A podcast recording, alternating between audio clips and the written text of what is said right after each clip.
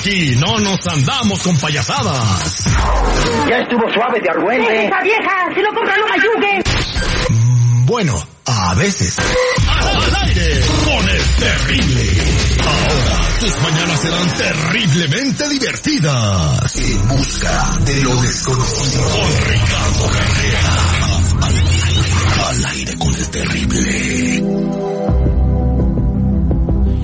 De regreso al aire con el terrible al millón y pasadito y le damos la bienvenida a nuestro metafísico Ricardo Carrera. Buenos días, don Ricardo, ¿cómo está usted? ¿Qué tal? Buenos días para todos. Bueno, vamos a platicar el día de hoy eh, de algo muy interesante.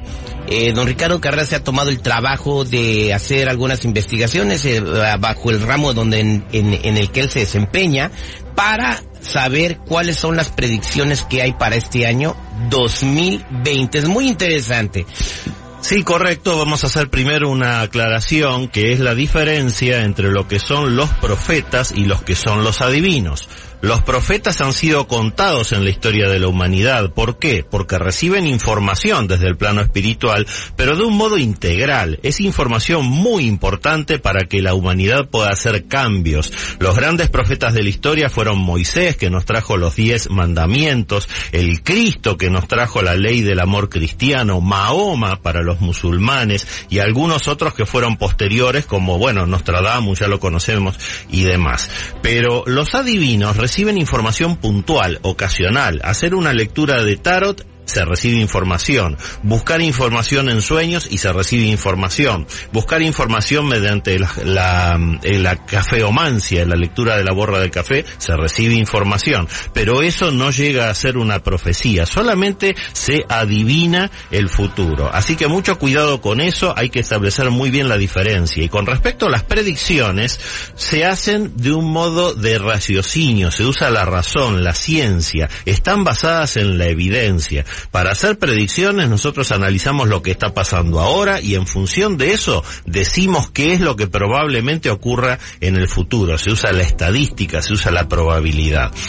Eh, Nostradamus y um, una vidente búlgara que falleció hace unos 10 años más o menos, una cieguita que se llamaba Baba Vanga, fueron excelentes en ese sentido. Y ellos pro profetizaron cosas que se han cumplido. Nostradamus profetizó profetizó, por ejemplo, el incendio de Notre Dame con toda exactitud. Y para este año 2020, él dice que el hombre va a colonizar la luna. Ya es posible que nosotros te pongamos no solo un pie en la luna, sino que armemos colonias, que podamos vivir allí. Y también el quiebre que va a ser definitivo y muy triste de la falla de San Andrés aquí en California y el norte de México. Oiga, hay que recordar Terry, que una de las potencias tecnológicas es China. Sí, por Entonces supuesto. ellos anunciaron hace ocho días que están haciendo, ya están una ciudad espacial. Que van a querer insertar en la luna para que se mantenga fija y no esté tienen, en órbita. Tienen carreritas, o sea, Estados Unidos también quiere hacer lo mismo, pero no sé si cómo va a estar la onda, si el primero que llegue me se la queda, no me Pues ya, imagino llegó, que por- ya llegó Estados Unidos, ¿no? Fue el supuestamente, primer país que pisó la, la superficie lunar. Sí, correcto. Dicen. pero no ha puesto una colonia. Bueno. Sí, acá ya estamos hablando de poner gente para que viva en la luna. Y Baba Vanga, que fue una excelente vidente, ella consultaba a, a profesionales de su época, Así hacían- presidentes. Así le hacían las tortugas niña cuando salían, ¿no? Baba, vanga. No, güey, estamos hablando de algo serio, Terry, por favor. Por ejemplo, ella profetizó y acertó, por supuesto, la disolución de la Unión de Repúblicas Socialistas Soviéticas, profe- profetizó la muerte de Lady Di y que iba a ocurrir en ese año que ocurrió, la caída de las Torres Gemelas. Y para este año 2020 nos está dando dos o tres profecías que son, por ejemplo, una enfermedad mental de nuestro presidente Trump. Aparentemente va a haber una infección que le va a afectar sus capacidades mentales. ¿Más? Sí, sí, más.